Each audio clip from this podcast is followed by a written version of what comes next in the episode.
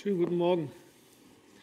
Ähm, ihr wisst ja, ich, naja, wohl ihr wisst es vielleicht nicht, manche wissen es, ich bin begeisterter Fußballfan seit einiger Zeit und zwar vom JSG Gossenfeisen-Windheim. Tatsächlich nur die E-Jugend und F-Jugend, sorry Timo, aber der Rest interessiert mich nicht. Ähm, und da bin ich jetzt regelmäßig, pilger ich dann zu den Spielen und stehe am Spielfeldrand und versuche nicht ein ganz durchgedrehter Vater zu sein. Und dann hatten wir letztens so ein Spiel, äh, schon ein bisschen her, Kreispokal, Halbfinale. Äh, Gossen Pfeilsen ist nicht ganz so selbstverständlich, dass sie ins Halbfinale kommen. Deswegen waren wir alle schon voll on fire, standen da am Spielfeld ran und unsere Jungs, die haben auch alles gegeben, haben super gespielt, äh, 2-0 geführt über die ersten 40 von 50 Spielminuten. Und dann, wie auch immer, haben die Gegner es in den letzten 10 Minuten geschafft, nochmal zwei Tore zu schießen. Das letzte so eine in den letzten Minuten und du sahst so richtig, den Jungs fiel so die Kinnlade runter und dann war erstmal der Widerstand so halb gebrochen und dann haben sie im Elfmeterschießen verloren.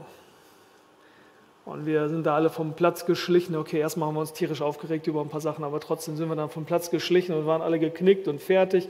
Und du merktest noch so ein, zwei Tage danach bei den Trainern, bei den Spielern, das wirkte nach, ähm, weil am Ende kommt es bei so einem Spiel nicht darauf an, dass man 40 Minuten gut gespielt hat. Ne?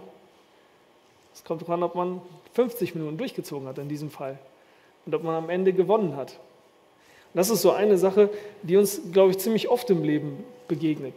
Bei mir war das in der Schule immer so, so bis Sommerferien bis Herbstferien war ich immer richtig gut. Und dann kam der Rest des Halbjahres. Und dann äh, habe ich das wieder ausgeglichen. Oder wenn du ins Abitur startest und du startest richtig gut, aber am Ende lernst du dann doch nicht für die Klausuren. Oder wenn du in eine Ehe startest und du bist der beste Ehemann ever in den ersten zehn Minuten, äh, zehn Minuten, in den ersten zehn Jahren, aber dann äh, gibst du auf und lässt entsprechend stark nach. Oder wenn du eine tolle Beziehung zu deinen Kindern hast, aber wenn sie dann ins Teenageralter kommen, du dir alles wieder versaust. Es ist einfach nicht so, dass man mit einem guten Start gut davonkommt, sondern wichtig ist, dass man gut beendet. Und das ist das Herzensanliegen, das Paulus hier hat, als er seinem Menti Timotheus in diesen zweiten Timotheusbrief schreibt. Wir sind jetzt immer noch, also ich bin zumindest immer noch in dieser Reihe und ihr zum Not gedrungen mit, ähm, wo wir uns diesen Brief angucken, den Paulus an Timotheus schreibt und wo sein Herzensanliegen ist, dass er sagt, Timotheus, ich weiß, ich bin bald nicht mehr da, ich möchte, dass du gut abschließt. Es ist mein Herzensanliegen, dass du bis zum Ende gut durchziehst und nicht irgendwie jetzt auf den letzten Metern dann doch nochmal aufgibst und all das Gute, was bis jetzt da war, damit ein Stück weit aufgibst. Und ähm, er hat ihm deswegen erstmal nochmal ins Herz gelegt, er sagt, Timotheus, du hast nicht einen Geist der Furcht empfangen, sondern der Liebe, der Kraft und der Besonnenheit. Das ist ihm nochmal ins Herz gelegt, du hast eine gewaltige Berufung von Gott bekommen und du stehst darin, du hast den Auftrag, diese Berufung zu, zu leben. Mach das auch richtig, leg die Prioritäten richtig fest. Dass er ihn dann darauf aufmerksam macht, dass er sagt, es wird Leute geben, die werden, denen, denen wird es nicht um Wahrheit gehen, sondern wird einfach nur darum gehen, Recht zu haben. Sie werden dumme Streitfragen aufbringen. Pass auf, dass du dich da nicht verhaspelst. Und dann kommt in Kapitel 3 zu einem nächsten Punkt. Und zwar schreibt er, das aber sollst du wissen, dass in den letzten Tagen schlimme Zeiten eintreten werden. Denn die Menschen werden sich selbst lieben, geldgierig sein, prahlerisch, überheblich, Lästerer, den Eltern ungehorsam, undankbar, unheilig, lieblos, unversöhnlich, verleumderisch, unbeherrscht, gewalttätig, dem guten Feind, Verräter, leichtsinnig, aufgeblasen. Sie lieben das Vergnügen mehr als Gott. Also, er schreibt ihm von einer Reihe von Menschen, die in den letzten Tagen, und bei Paulus sind die letzten Tage angebrochen, als Jesus am Kreuz gestorben ist, die in den letzten Tagen auftreten werden. Und er sagt, also diese Menschen wird es geben. Auffällig dabei ist, äh, wenn man so diese Liste sich anschaut, dass sie anfängt mit, diese Menschen werden sich selbst lieben und geldgierig sein. Wörtlich steht da, das Geld lieben. Also sie werden sich selbst und das Geld lieben. Und die Liste hört auf mit, ähm, sie lieben das Vergnügen mehr als sie Gott lieben. Wenn man das wörtlich übersetzen würde, wäre das vergnügungsliebend mehr als Gott liebend. Und er nimmt bewusst diese Kombination aus, was lieben diese Leute und beschreibt damit die erste und die letzte Gruppe. Ich denke mal, er hat das ganz bewusst so gemacht, weil letzten Endes all diese ganzen Fehler oder Sünden daraus resultieren, dass man in der Liebe nicht richtig sortiert ist. Ne? Dass man anstatt, dass man Gott von ganzem Herzen liebt, das Geld liebt, anstatt dass man seinen Nächsten von ganzem Herzen liebt, wie sich selbst, liebt man eben nur sich selbst und den Nächsten nicht. Und man könnte argumentieren, dass aus dieser Verdrehung der Liebe die ganzen anderen Sünden folgen. Also es ist fehlgeleitete Liebe. Anstatt dass ich meine Freude komplett von Gott erwarte, erwarte ich sie von Geld, vom Vergnügen. Anstatt dass ich meinen Nächsten liebe, liebe ich mich selbst. Aber wenn man Vers 5 liest, merkt man, dass es dabei damit nicht endet. Ne? Er schreibt dann, dabei haben sie den äußeren Schein von Gottesfurcht, deren Kraft aber verleugnen sie. Also das ist nicht etwas, was irgendwo in der Welt passiert. Denn wenn man zum Beispiel diesen Text nimmt, man findet so einen ähnlichen Lasterkatalog an vielen Stellen. In 1. Korinther 6 ist es, findet man sowas ähnliches. In Römer 1, Vers 28, am Ende, wo Paulus die Sünde beschreibt, da kommt so eine ganze Liste von Eigenschaften, die die Sünder in der Welt haben, wenn sie ähm, sich der Sünde hingeben. Aber das, was, das hier, äh, was diesen Text hier unterscheidet, ist, dass er sagt, das ist etwas, das wirst du bei Leuten finden, wo du vor den Kopf guckst und ihr Verhalten anguckst und sagst, das sieht äußerlich so aus, als ob sie fromm sind. Gottesfurcht ist hier nicht der Begriff so die Furcht Gottes, sondern es ist so dieses, die Frömmigkeit, so ein Leben, das scheinbar Gott gefällt und an Gott orientiert und interessiert ist. Aber sie verleugnen ihre Kraft. Was heißt das? Sie verleugnen ihre Kraft. In Titus 2 schreibt Paulus an Titus, denn die Gnade Gottes ist erschienen, die heilbringend ist für alle Menschen. Sie nimmt uns in Zucht, damit wir die Gottlosigkeit und die weltlichen Begierden verleugnen und besonnen und gerecht und gottesfürchtig leben in der jetzigen Weltzeit. Das heißt, er macht deutlich, er sagt, die Gnade ist erschienen, die Gnade ist geschenkt, per Definition immer noch, und sie bringt auch Heil. Das heißt, sie macht dich komplett und sie macht dich fertig. Sie sorgt dafür, dass du eben heil, komplett gesund bist, auch in jeder Hinsicht. Aber dann schreibt sie, diese Gnade ist nicht nur einfach ein Geschenk, das ich nehmen und in meinen Schrank legen kann. Es ist nicht einfach nur eine Urkunde, die ich bekomme und irgendwo abhefte. Es ist eine Kraft, die mein Leben verändert. Diese Gnade, die ich bekomme, ist etwas, was mich verändert, denn sie nimmt uns in Zucht, damit wir die Gottlosigkeit und die weltlichen Begierden verleugnen und besonnen und gerecht und gottesfürchtig leben in der jetzigen Weltzeit. Das heißt, wenn ich diese Frömmigkeit, diese Beziehung zu Gott habe, dann ist das zwangsweise eine Beziehung, die mich verändert. Dann enthält sie zwangsweise eine Kraft, die mich anders macht. Und das ist das, was diesen Leuten fehlt. Verleugnen kann unterschiedlich äh, gedeutet werden. Es kann einerseits sein, dass sie wirklich sagen, diese Kraft gibt es nicht. Ne, da zum Beispiel, oder eben sie ist nicht wichtig. Dietrich Bonhoeffer in diesem Buch Nachfolge, das ich sehr empfehlen kann, ist richtig gut, besser als ich erwartet hatte. Er ähm, schreibt in den ersten zwei Kapiteln sehr nachdrücklich, wie diese Verleugnung der Gnade in der Landeskirche ablief nach der Reformation, in der lutherischen Landeskirche. Er sagt, im Prinzip war es so, dass Luther gesagt hat, alles, wir können quasi nur aus Gnade mit Gott leben. Aber für Luther war das so, er war zerbrochen an seiner Sünde. Er hat gemerkt, ich kann aus mir selber nichts Gutes tun und deswegen brauche ich die Gnade. Und die Gnade macht mich frei, um gerecht zu leben. Und deswegen will ich auch gerecht leben und strebe danach. Aber was seine Schüler daraus gemacht haben, war dann, wir müssen Hauptsache predigen, Gott ist jedem gnädig. Und er vergibt dir alles. Und anstatt dass die Gnade jetzt etwas wurde, was mich von der Sünde wegbringt, wirklich effektiv und mit Kraft, wurde die Gnade etwas, was einfach nur die Entschuldigung dafür war, dass man wieder mal gesündigt hatte. Und er schreibt dann, dass äh, man so nach dem Motto sagte, solange wir nur die Rechtfertigung aus Gnade predigen, ist alles gut. Dann lebt der Mensch in seinem Alltag, kommt in die Kirche, lässt sich ein bisschen Vergebung zusprechen, lässt sich zusprechen, dass er als Sünder trotzdem geliebt ist, geht wieder und sündigt genauso weiter. Er hat diese Gnade nicht erlebt. Ähm, Aber das ist dann so, als ob ich einem Drogensüchtigen eine Dusche gebe, ein Dach über den Kopf, sage, er kann jederzeit kommen und bei mir leben. Geholfen habe ich ihm damit nicht. Er hat immer noch sein altes Problem. Er wird immer noch totunglücklich sein.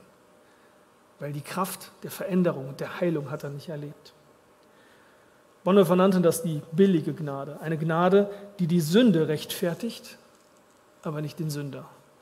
Und dafür sorgt, dass wir Sünde eine Ausrede dafür haben, aber nicht wirklich gerecht vor Gott werden. Verleugnen kann auch andersrum laufen. Die Pharisäer waren das Beispiel dafür, wie man fromm wirken kann nach außen, aber innerlich nicht wirklich eine Kraft hatte. Weil man sagte, ja, ich werde machen und ich werde tun und ich werde äh, gerecht leben aber, und, und das Gesetz befolgen, aber man hat es aus der eigenen Kraft versucht. Und das Problem ist aber nicht einfach nur, dass es in Kraftlosigkeiten und in Versagen ändert. Das Problem ist, dass man dieses Versagen auch immer kaschieren muss. In dem Moment, in dem ich dann merke, dass ich das nicht wirklich schaffe, war da der Weg bei den Pharisäern, dass sie sagten, dann nehmen wir uns halt einfach nur einen Teil vom Gesetz und befolgen den. Und den Teil, den wir nicht hinbekommen, den lassen wir außen vor.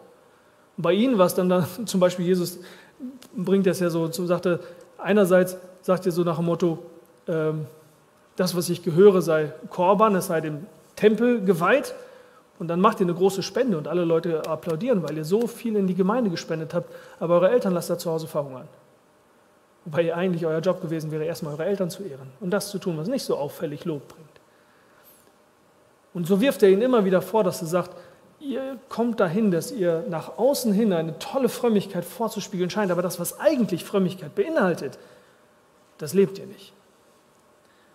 Diese beiden Formen, merkt man in der Bibel, die äh, betteln sich immer wieder. Es sind zwei Formen, wie man rechts und links von einem Leben, das aus der Kraft Gottes lebt, abweichen kann. Wenn wir also diese Liste mal durchgehen, dann kann das, was Paulus hier beschreibt, da sehr unterschiedlich aussehen. Wenn wir mal gucken, zum Beispiel, das sind Menschen, sagt er, die sich selbst lieben. Nun, das kann einerseits so funktionieren, dass man dann so Bibelverse nimmt wie du sollst deinen Nächsten lieben wie dich selbst und daraus so Auslegungen macht wie ja, dann musst du ja erstmal dich selbst lieben, bevor du andere lieben kannst, was an der Stelle im Leben nicht gemeint ist. Und dann zur Ausrede wird, dass ich ja eigentlich immer meine eigenen Interessen zuerst verfolge und dann nie das andere. Es kann aber auch so, so laufen, dass mich selbst lieben einfach nur heißt, dass ich mich total toll finde dafür, dass ich jeden Sonntag in den Gottesdienst gehe und eben nicht mit dem Kater im Bett liege, so wie mein Nachbar. Geld lieben kann so laufen, dass ich meinen Zehnten spende, regelmäßig, per Dauerüber, Dauerauftrag. Aber ich ärgere mich tierisch über den, der es nicht tut. Zeigt eigentlich, dass ich das Geld liebe und es mir sehr wehtut, es abgegeben zu haben. Es kann auch so laufen, dass ich eben gar nichts spende und es dann mit dem neuen Bund rechtfertige oder damit, dass der Zehnte, was im Alten Testament war, oder wie auch, oder mit, damit, dass die Gemeinde falsch mit dem Geld umgeht oder was auch immer. Prahlerisch, das kann so funktionieren, dass ich meine Kinder zwinge, jeden zweiten Gottesdienst nach vorne zu gehen und was fortzuführen, damit alle sehen, wie toll ich sie erzogen habe.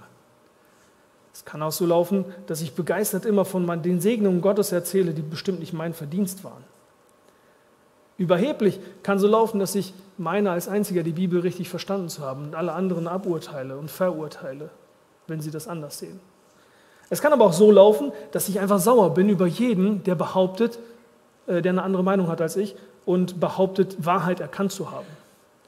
Überheblichkeit läuft genauso, wenn ich sage, ja, wie willst du mir sagen, dass das eine Sünde ist, ist genauso überheblich, wie wenn ich äh, eben jede andere Meinung verurteile.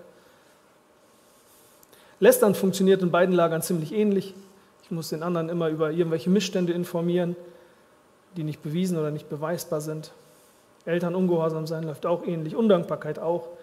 Unheiligkeit kann so funktionieren, dass ich ähm, dort, wo ich bin, in meinem Fitnessstudio, in meinem Beruf, mich überhaupt nicht von den Menschen unterscheide, mit denen ich da zusammen bin. Es kann aber auch so funktionieren, dass ich mich zwar schon krass von ihnen unterscheide und jeder sieht, dass ich anders bin, aber dieses Anders ist nicht göttlich. Dieses anders ist einfach vielleicht herzlos im Rock, aber eben nicht wirklich heilig. Ähm, lieblos. Ich kann lieblos sein, indem ich Menschen mit der Wahrheit immer wieder erschlage. Ich kann aber auch lieblos sein, indem ich Menschen Wahrheit vorenthalte, die sie gerade dringend brauchen. Unversöhnlich, verleumderisch läuft da, glaube ich, auch ziemlich ähnlich. Unbeherrscht. Ich kann unbeherrscht sein, indem ich mich tierisch voller Zorn über jede Sünde aufrege und ausraste gegenüber meinen Kindern, wenn sie irgendwas Böses machen. Ich kann auch unbeherrscht sein, indem ich äh, mit meiner Sexualität falsch umgehe. Oder meine Ausraster als Authentizität tarne. Ich bin einfach echt. Ich kann dem guten Feind sein, indem ich jeder Veränderung, gegen jede Veränderung bin und immer schön alles bei meiner Tradition halten will. Ich kann aber auch dem guten Feind sein, indem ich immer ständig alles verändern will.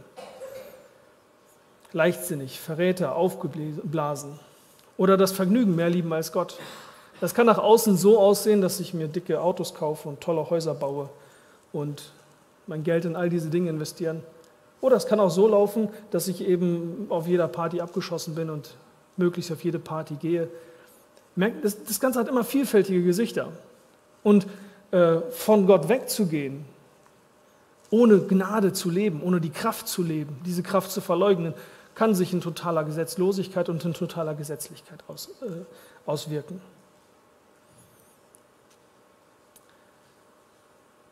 Paulus geht in seiner Beschreibung dieser Menschen noch weiter.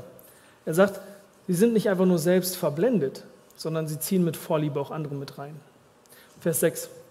Zu diesen gehören die, welche sich in die Häuser einschleichen und die leichtfertigen Frauen einfangen. Leichtfertige Frauen könnte man wörtlich übersetzen mit die, die Weiblein. Es ist bewusst ein Wort gewählt, nicht einfach nur die Frau, sondern das Frauchen. Jemand, der und einfangen ist so in Kriegsgefangenschaft nehmen.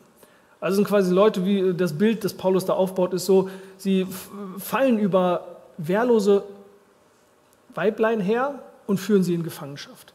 Also er nimmt bewusst so ein, nehmen diejenigen, die sich nicht wehren können, gefangen. Sie können sich nicht wehren, weil sie sind mit Sünden beladen, von mancherlei Lüsten umgetrieben. Sie lernen immer und können doch nie zur Erkenntnis der Wahrheit kommen. Also nach dem Motto, ähm, Einerseits, sie nehmen hilflose Weiblein in Gefangenschaft, ähm, die eben von Sünden beladen sind, von Schuld umhergetrieben sind, die ähm, Dinge wollen, die sie nicht bekommen können und tausend Bedürfnisse haben, die sie nicht befriedigt bekommen und äh, versuchen zu lernen, versuchen was rauszubekommen, aber dabei doch innerlich die Wahrheit gar nicht wissen wollen. Und das zweite Bild, das Paulus hier nimmt, ist dann, er schreibt, auf dieselbe Weise wie Jannes und Jambres dem Mose widerstanden, so widerstehen auch diese Leute der Wahrheit. Das sind Menschen mit völlig verdorbener Gesinnung, untüchtig zum Glauben. Jannes und Jambres, das waren nach der jüdischen Überlieferung zwei Magier am Hof des Pharao.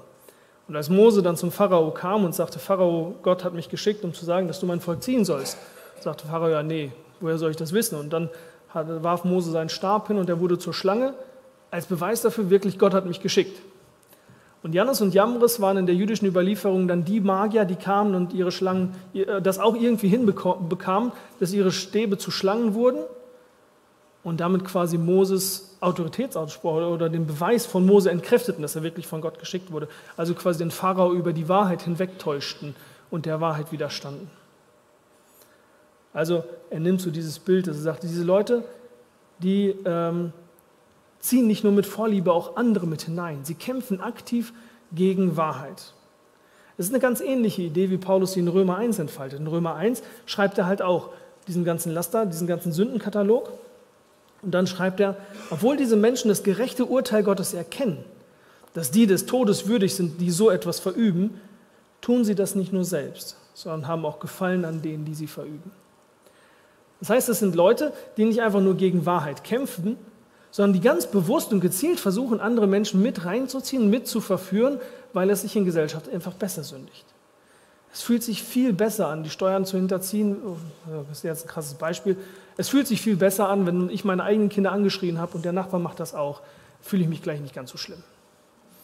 Wenn äh, jemand anders noch meine Sünde mitgemacht hat, fühlt man sich nicht ganz so böse. Und deswegen ist äh, das ein Merkmal von Sünde. Sie fühlt sich in Gesellschaft wohler. Sie versucht andere mit reinzuziehen in diese Sünde und widersteht dabei bewusst der Wahrheit. Und dann schreibt Paulus weiter, aber sie werden es nicht mehr viel weiter bringen, denn ihre Torheit wird jedermann offenbar werden, wie es auch bei jenen der Fall war. Damals bei Janus und Jambres war es so, sie hatten hier zwar gezeigt, dass Mose, äh, dass sie dasselbe konnten wie Mose und versucht, den Pharao zu überzeugen, dass Mose nicht von Gott geschickt ist und dass das, was er alles gesagt hat, nicht stimmt. Aber die Zeit hat das Gegenteil bewiesen. Ne? Gott schickte eben die, die zehn Plagen und da konnten sie nicht mehr mithalten. Und am Ende holte Gott sein Volk raus und er vernichtete die Armee des Pharao. Und es war klar, dass das Dummheit war, was sie gesagt haben. Und das ist dasselbe, was Paulus hier sagt. Ähm, er nimmt dieses alte Prinzip, Prinzip auf, das Petrus fast zeitgleich im zweiten Petrusbrief auch formuliert.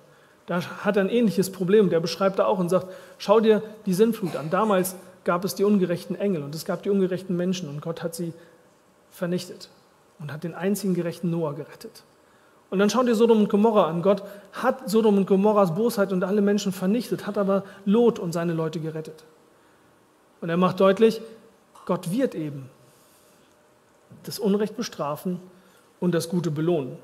Oder Jesus selbst sagt, hütet euch vor dem Sauerteig der Pharisäer in Lukas 12, 1 bis 3, der die Heuchelei ist. Also quasi das gleiche wie hier, ne? dass man Frömmigkeit vortäuscht, obwohl nichts dahinter ist. Es ist nichts verdeckt, das nicht aufgedeckt werden wird. Nichts verborgen, das nicht bekannt werden wird. Alles, was ihr im Finstern redet, wird man darum im Licht hören. Und was ihr in den Kammern ins Ohr gesprochen habt, wird auf den Dächern verkündigt werden. Also Jesus macht hier auch deutlich, jede Unwahrheit, jede Heuchelei, jede vorgetäuschte Frömmigkeit, es wird der Punkt kommen, wo das alles deutlich wird wo jeder, jedes einzelne Detail und jedes einzelne Geheimnis, das man bis jetzt so sorgfältig behütet und verborgen hat, wo jeder, wo jeder das sehen wird. Man kann das zusammenfassen, Paulus dem Timotheus so vor Augen führt. Du wirst mit Leuten zu tun haben, mit Christen, die unter einem frommen Deckmantel leben, nach außen schön fromm aussehen, aber total gottlos sind und dabei noch versuchen, andere mit reinzuziehen. Und dann legt ihm ans Herz und sagt, bedenk dran, das wird, bedenke, das wird alles auffliegen. Irgendwann mit der Zeit wird das alles deutlich werden. Er begegnet hier dem Problem, dass Gottlosigkeit und Sünde innerhalb der Kirche sind. Und dass man das sich anschauen wird und dass man dann vielleicht denkt, eben, vielleicht ist es doch okay, wenn ich gegenüber meinen Kindern ausreste, denn immerhin der Kerl, der so tolle Themen im Hauskreis macht, der hat das letztens auch gemacht. Dass man sich überlegt, vielleicht ist es doch okay, wenn ich auf der Party Sternhagel voll bin, denn immerhin dieses Mädchen, das beim Lobpreis so hingebungsvoll singt, die war letztens auch besoffen. Oder dass man sagt, vielleicht ist es total toll, dass ich mich total auf meine Karriere konzentriere. Vielleicht ist es voll okay, weil ich habe so viele Leute, die mit mir sonntags im Gottesdienst sitzen, die keine Zeit für das Reich Gottes haben, sondern sich nur auf ihre Karriere und auf ihre schönen Häuser konzentrieren. Weil lernen, Nachfolge lernen wir eben nicht einfach nur aus der Bibel. Wir gucken uns ganz vieles ab rechts und links von den Menschen, die mit uns leben. Und Paulus erinnert Timotheus daran, dass es eben diese eine unschöne Tatsache gibt. Dass es in der Kirche immer Menschen gibt, die innerlich total leer und gottlos sind und die deswegen diese gottlosen Dinge tun. Und dass es viele gibt, die von ihnen verführt sind und einfach mitmachen. Dass eben derjenige, der äh, beim Lobpreis so schön singt, nicht so schön singt, weil er eine tiefe Beziehung mit Gott hat, sondern weil er auf der Party Sternhagel voll ist und jetzt lauter singen muss, um sein Gewissen zu übertönen. Dass derjenige, der so ein tolles Thema im Hauskreis macht, es nicht macht, weil er so eine innige Beziehung zu Gott hat, sondern weil er weiß, dass es völlig falsch ist, wie er seine Familie behandelt, aber er beschwichtigt sein gut, schlechtes Gewissen damit, dass er eben irgendwas anderes, was er gut kann, dann richtig gut macht dass es immer wieder die Situation geben wird, dass Leute unter ihrem frommen Deckmantel die totale Gottlosigkeit verbergen. Und dass das ein Riesenproblem ist. Ähm, er erinnert ihn außerdem daran, dass egal, äh, wenn Menschen so unterwegs sind, dass ihr Ziel immer sein wird, andere mit reinzuziehen. Weil man sich in Gesellschaft wohler fühlt, wenn man sündigt. Und dass niemand daherkommen wird und sagen wird, oh, ja, ist eine Sünde, aber ist so. Sondern jeder wird eine gute Erklärung dafür finden. Entweder für seine Gesetzlosigkeit oder für seine Gesetzlichkeit. Und er erinnert Timotheus daran, dass er sagt, ähm, der Blick nach rechts und links auf Menschen, die irgendwas machen und zu sagen, der macht das auch so, ist keine gute Orientierung. Du brauchst eine andere Orientierung, einen anderen Wert. Und er erinnert ihn daran, dass er sagt, kennt ihr das, dass man manchmal das Gefühl hat, ich weiß, äh, ich meine, ich kenne es, dass man so denkt, boah, ich würde mich auch gerne mal einfach so gehen lassen. Ne? Der macht so wenig, ich würde jetzt auch gern einfach mal chillen und nichts tun. Warum soll ich so viel spenden, wenn die so wenig spenden? Warum soll ich nach, der, nach dem Weihnachtsmarkt aufräumen, wenn 90 Prozent wegfahren? Warum soll ich durchziehen, wenn andere nicht durchziehen? Warum soll ich es mir nicht auch einfach mal gönnen und mitsündigen? Und da merkt man, glaube ich, schon das Dilemma. Ne? Paulus macht deutlich, dass auch wenn man manchmal das Gefühl hat, dass man sich das Leben damit leichter macht, dass es das eben nicht ist. Er sagt, diese Dinge, die werden auffliegen. Dort, wo der andere seine Entscheidung falsch getroffen hat und es jetzt damit scheinbar leichter hat, das wird auffliegen. Und deswegen zahlt sich Bosheit nicht aus. Vielleicht kannst du deine Gemeinde darüber hinwegtäuschen, dass die Ehe zerrüttet ist und dass du nur rumfrömmelst, aber deine Kinder nicht. Und wenn sie 18 werden, machen sie dir das nach, was du gemacht hast und leben gottlos. Und dann hast du den Salat, dann hast du eine Familie, die gottlos ist. Vielleicht kannst du jahrelang vortäuschen irgendeine Sache, aber irgendwann kommt das ans Licht. Spätestens an dem Tag, an dem wir vor Jesus stehen. Und dann werden all die Dinge, die ich in meinem Leben gemacht habe, die nach außen hin noch, noch so toll ausgesehen haben mögen, sie werden offenbart werden als das, was sie wirklich waren. Und dann ist die Frage, willst du dein Leben lang leben mit der Angst vor diesem Tag, wo dann all die Dinge offenbar werden und jeder sieht, warum du das Thema so hingebungsvoll gemacht hast, warum du unbedingt im Lobpreisteam sein wolltest und warum du diese oder jene Entscheidung getroffen hast? Willst du dein Leben lang Angst vor diesem Tag haben? Oder willst du dich darauf freuen? Aber wenn du dich darauf freuen willst, dann musst du bis zum Ende durchziehen und echt sein und dich eben nicht irritieren lassen von denen, die es anders machen. Und da geht Paulus im nächsten Schritt auf weiter. Er sagt ja, Paulus, äh, Timotheus, du aber bist mir nachgefolgt in der Lehre, in der Lebensführung. Also das heißt, du bist mir nachgefolgt in dem, was du für wahr hältst. Du hast mir geglaubt, was ich dir beigebracht habe. Timotheus war ja der Schüler von Paulus quasi, ne, der von Anfang an mit ihm mitgegangen ist und alles von ihm gelernt hat. Du bist mir nachgefolgt in der Lehre. Du bist mir nachgefolgt im Vorsatz, in deiner Entscheidung, wie du dein Leben führen willst, welches Ziel du dir setzt. Paulus hatte sich vorgenommen, das Evangelium im ganzen, in der ganzen bekannten Welt zu verkünden. Und Timotheus hat mitgemacht. Er hat gesagt, du hast dir das vorgenommen. Du hast dir vorgenommen, ein Leben zu leben, das Gott total geweiht ist. Du bist mir nachgefolgt im Glauben, in deiner vertrauensvollen Haltung Gott gegenüber. Du bist mir nachgefolgt in der Langmut. Du hast mir nachgemacht, mit Menschen Geduld zu haben, die dich Monate und Jahre lang nerven. Du bist mir nachgefolgt in der Liebe. Ich finde es immer wieder erstaunlich, wie Paulus in Römer 9 schreiben kann, dass er bereit wäre, von Christus weg verflucht zu sein, um der Juden willen. Und ich muss immer ganz ehrlich sagen, bin ich nicht. Diese Liebe zu sagen, es brennt so heftig in mir, dass ich bereit wäre, von Jesus wegzugehen, damit du hin kannst. Das ist schon krass, wie Paulus, und er sagt, du bist mir nachgegangen. Er schreibt ja über Timotheus und sagt, Timotheus, ähm, an die Philippa schreibt er, ich habe keinen Mitarbeiter wie Timotheus der so aufrichtig das Eure suchen wird und nicht das Seine. Er sagt, du bist mir nachgefolgt in standhaftem Ausharren. Das, was du bis jetzt, du hast durchgehalten. Du hast durchgezogen, hast es ausgehalten, wenn Dinge mal schief laufen, wenn Dinge dich belasten und wenn, wenn du fertig warst wegen irgendwelcher Sachen. Man würde sagen, boah, alles richtig gemacht, das muss auch richtig gut laufen, so ein Leben. Aber dann schreibt Paulus weiter, du bist mir auch nachgefolgt in den Verfolgungen, in den Leiden, wie sie mir in Antiochia Nikonium und in Lystra widerfahren sind. Das, sind die, das ist so das Heimatgebiet, in dem Paulus Timotheus aufgewachsen ist. Und er hat Paulus eben kennengelernt als den Typen, der nach Antiochia ging und da gepredigt hat und den Leuten das Evangelium gebracht hat. Und dann haben sich manche bekehrt, aber andere haben sich zum erklärten Feind von ihm erklärt und haben angefangen, ihn zu bekämpfen. Und haben Leute hinterhergeschickt. Und als er dann nach Iconium ins nächste Dorf gegangen ist, da haben sie ihm Leute hinterhergeschickt, die auch da die Bevölkerung gegen ihn aufwiegeln. Und dann ist er nach Lystra gegangen. Und da waren die Leute erstmal total begeistert von ihm, wollten ihn sogar anbeten. Und dann kamen doch wieder die Juden hinterher aus Antiochia und aus, aus Iconium und haben die anderen überzeugt, gegen Paulus zu sein. Dann wurde er gesteinigt und äh, halbtot aus der, aus der Stadt ge, geschleift. Also Paulus zeigt ihm auch, das war kein einfacher Weg, für den du dich entschieden. Das war es von Anfang an nicht. Aber dann sagt er, Aus all dem, solche Verfolgung habe ich ertragen und aus allem hat mich der Herr gerettet. Also er betont, du hast dich für ganz andere Dinge entschieden als diese falschen Christen, für dieselben Dinge wie ich. Und jetzt schau, was daraus passiert ist. Oberflächlich habe ich Verfolgung erlebt, aber Gott hat sich zu mir gestellt. Und er spielt hier auf Psalm 34, Vers 20 an. Naja, nimmt diese Formulierung, ähm, solche Verfolgungen habe ich ertragen und aus allen hat mich der Herr gerettet.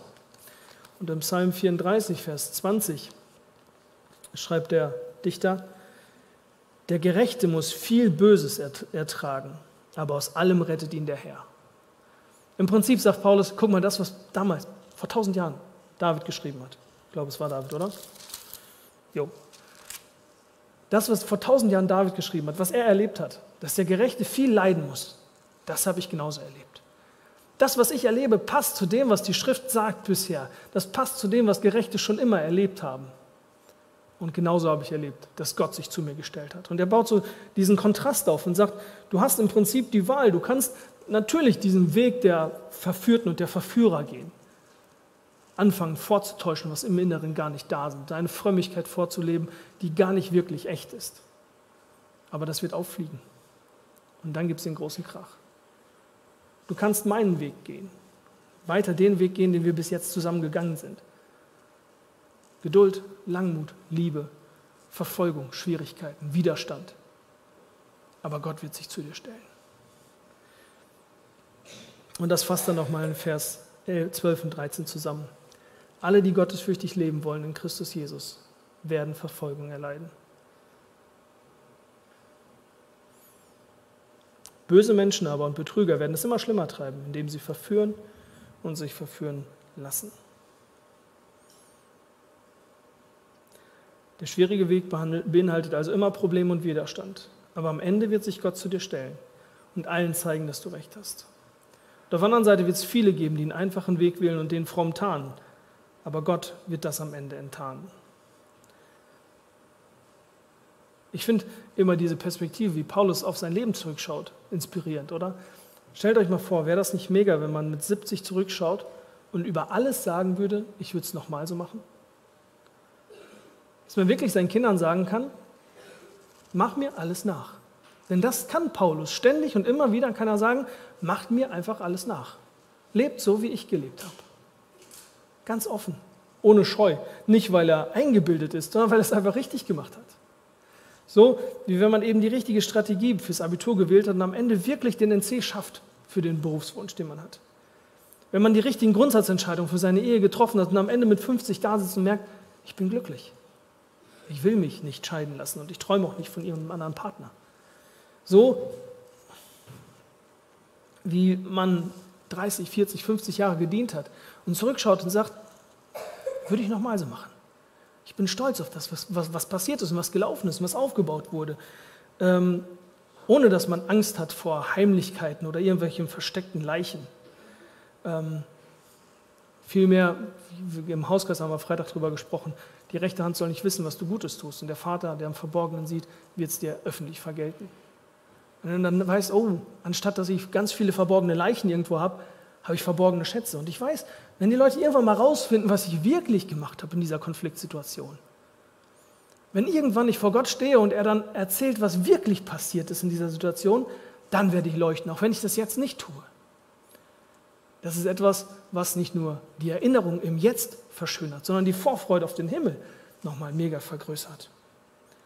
Und ich weiß noch, manchmal, ähm, manchmal träume ich nachts, dass ich heimlich geraucht habe dass ich irgendwo auf einer Dienstreise war oder auf dem Wochenende und so oder im Urlaub und dann heimlich angefangen habe zu rauchen. Und ich habe diese Erfahrung halt einmal nach meiner Taufe gemacht, da habe ich wieder heimlich angefangen zu rauchen, weil ich dachte, ich habe das im Griff, eine Zigarette kann ich mir leisten und ich habe es nicht geschafft, damit aufzuhören. Ich bin dran geblieben, bis ich dann zum Glück nach drei Tagen habe ich es dann gelassen und seitdem fast nie wieder geraucht. Ähm, und jetzt so bin ich seit fast 20 Jahren jetzt rauchfrei und manchmal, wenn ich so in Urlaub fahre, dann denke ich, oh, jetzt eine schöne Zigarre rauchen oder so. Ne? Und manchmal wache ich morgens auf und weiß, ich habe geträumt, dass ich wieder angefangen habe, heimlich zu rauchen. dass ich nach einer Gemeindestunde dann irgendwo noch in den Wald gehe und dann, so wie ich es als Teen Teenager gemacht habe, dann heimlich nochmal eine Quarze und Angst habe davor, dass irgendjemand das rausfindet. Und dann merke ich wieder, was für ein ätzendes, was für ein hässliches Gefühl das ist, so ein Leben voller Heimlichkeit zu führen, wo du Angst hast, dass Menschen das rausfinden, was auf deinem Handy ist und auf deinem Smartphone, was du gestern Abend gemacht hast. Und was für ein Unterschied das ist zu einem Leben, wo du wirklich denkst, soll er doch wissen. Sollen sie doch wissen, ist alles in Ordnung. Und ähm, das ist das, diese Perspektive, die Paulus, mir, die Paulus hier aufzeigt.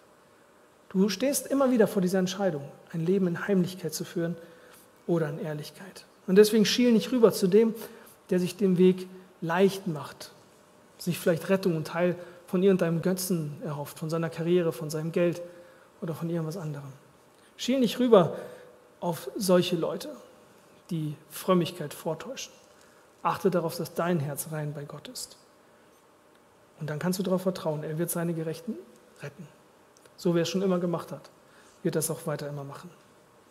Aber dafür gibt es einen wichtigen Punkt, den man, denke ich, noch beachten muss. Und damit äh, will ich den Schlusspunkt setzen. Ähm, was in diesem ganzen Text immer wieder durchkommt, ist eben diese, dieser, dieses Bewusstsein, das Paulus dem Timotheus zeigen will, diese verführten Verführer kämpfen gegen die Wahrheit. Ne? Sie nehmen arme Weiblein gefangen, die voller Schuld sind, die sie nicht einsehen wollen, die voller Sehnsüchte sind, die nicht gestillt werden, weil sie nicht wissen, wo oder nicht wissen wollen, wo, die nach Lösungen suchen und die Bibel lesen, aber eigentlich nicht wirklich die Wahrheit kennen wollen und sie deswegen auch nie erkennen.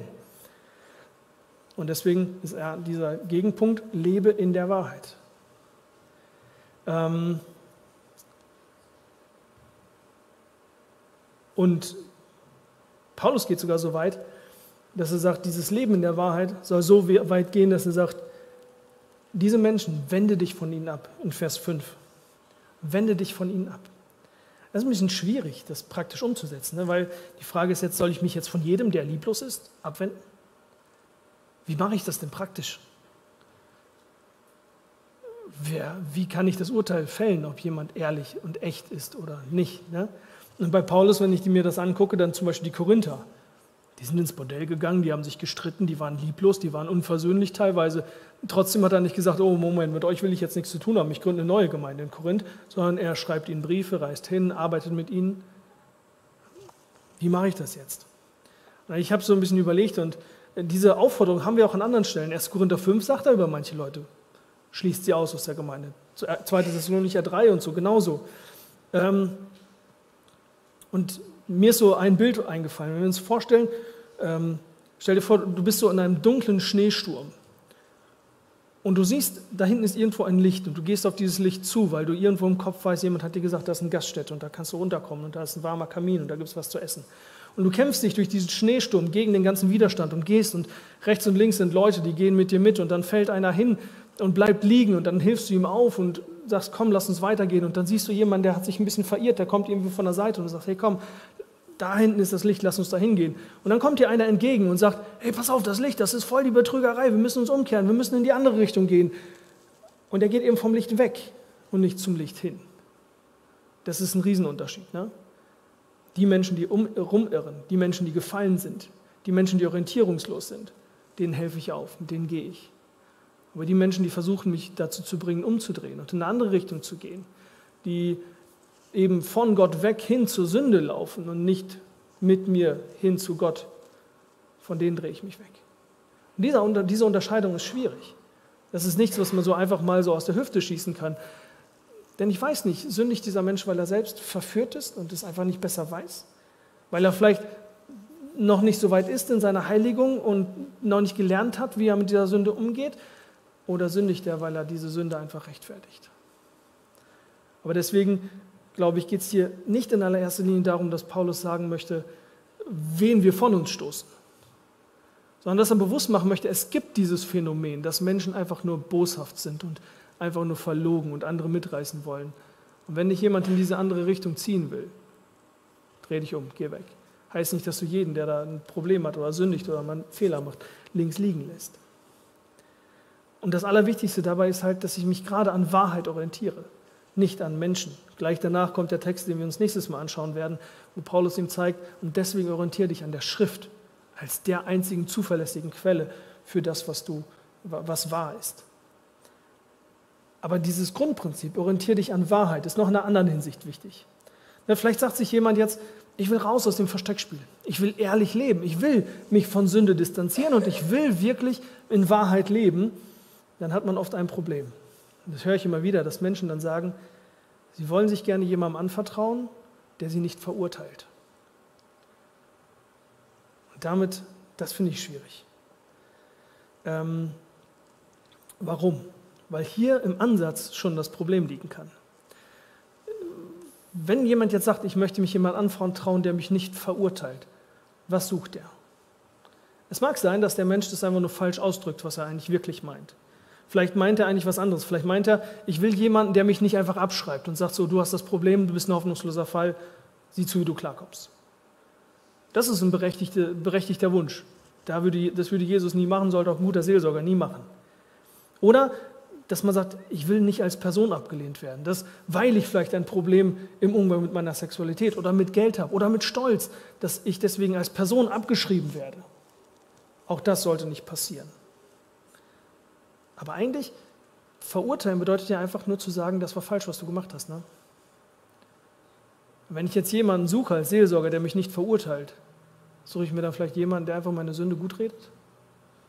Und wenn ich mir jemanden suche, der einfach meine Sünde gut redet und die Dinge nicht beim Namen nennen soll, bin ich dann nicht immer noch auf dem Weg der Unwahrheit, wo ich die Wahrheit nicht wirklich hören will? Und dann funktioniert das Ding nicht. Ohne Wahrheit und ohne Buße, ohne wirkliche Abkehr von der Sünde gibt es keine Vergebung. Und jemand, der nur jemanden sucht, der seine Schuld kleinredet, der will nicht die Rechtfertigung des Sünders, sondern die Rechtfertigung der Sünde. Und das funktioniert nicht. In 1. Korinther 11 schreibt Paulus ähm, an eine Situation der Korinther, das ist immer so in diesem Kontext, wo wir immer die ähm, Text rausnehmen. Er schreibt, wenn wir uns selbst richteten, würden wir nicht gerichtet werden. Also im Prinzip, wenn du dich selbst verurteilst, verurteilt Gott dich nicht mehr. Wenn ich meine Sünde ehrlich benenne, und sie so benenne, wie sie ist, in all ihrer Tragik, in all ihrer Tragweite. Wenn Gott sieht, dass ich die Wahrheit Wahrheit sein lasse und die Wahrheit in mein Leben lasse, dann sagt er, das reicht mir, dann vergebe ich dir. Aber wenn ich mich vor der Wahrheit ver verstecke, wegdrehe, sie nicht sehen will, dann habe ich immer noch ein Problem. Deswegen empfehle ich, such dir einen Seelsorger, der dich verurteilt und mach mit. Verurteile dich selbst mit für die Sünde und für die Fehler. Such die Sünde und den Fehler und benenn sie so, wie sie ist. Und dann nimm genauso die Vergebung an. Nimm die volle Vergebung an und lass dich eben nicht mit Schuld beladen, die Gott dir längst weggenommen hat. Dann. Und dann fängt man an, in der Kraft zu leben. Denn das ist das, was der Heilige Geist macht. Er führt uns in die Wahrheit, führt uns in Licht, lässt uns die Dinge sehen, wie sie sind. Und dann erkennen wir, was wirklich liebenswert ist und was nicht liebenswert ist. Und dann fangen wir an, Gott mehr zu lieben als das Geld. Und dann erkennen wir, wie herrlich die Liebe zum anderen ist. Und all diese Verführung verliert im Licht ihre Kraft. Wenn man diesen Text liest, kann man schnell in so eine depressive Grundstimmung kommen, wo man denkt, oh, alles ist düster und gefährlich und die Welt ist so böse und gemein und nicht mal in der Gemeinde kann ich ruhig sein, weil auch da könnte jemand sein, der richtig böse ist und so. Aber ich denke, das Wichtigste ist, wenn man diesen Text liest, man muss sich bewusst machen, aus welcher Grundüberzeugung hat Paulus das geschrieben. Und da gibt es ein Buch, das hat mir da eine, weiß ich, das ist einfach so ein Bild, das mir so hängen geblieben ist und das mich so geprägt hat. Das ist die Perelandra-Trilogie von C.S. Lewis. Nebenbei, irgendjemand hat die bei mir ausgeliehen und sie mir noch schon lange nicht wiedergegeben. Falls du das hörst, ich weiß nicht, wer du bist, aber ich will das wieder haben. Okay, auf jeden Fall in diesem Buch, das hat C.S. Lewis irgendwann in den 40er Jahren geschrieben, also Zweiter Weltkrieg, kurz danach, glaube ich.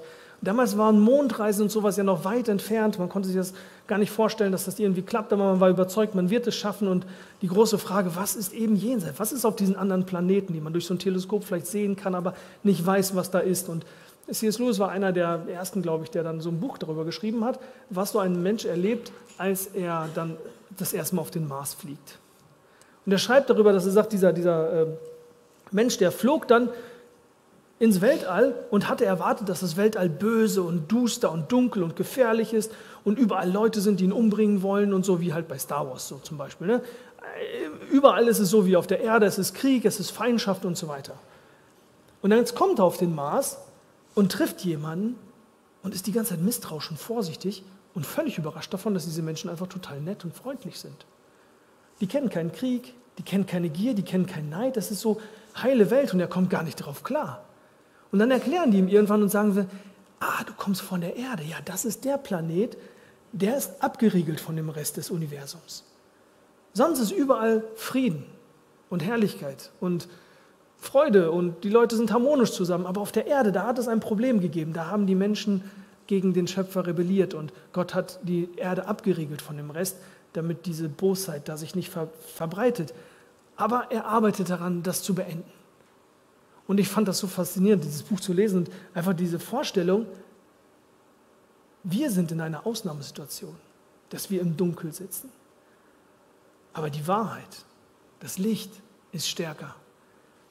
Und es wird diese Dunkelheit beseitigen. Es wird das beenden, diesen Zustand. Und mein Job ist zu sagen, ich halte bis zu dem Punkt, wo das sein wird, halte ich durch. Und ich orientiere mich an den Lichtstrahlen, die ich bis dahin sehen kann, mitten in meiner Finsternis.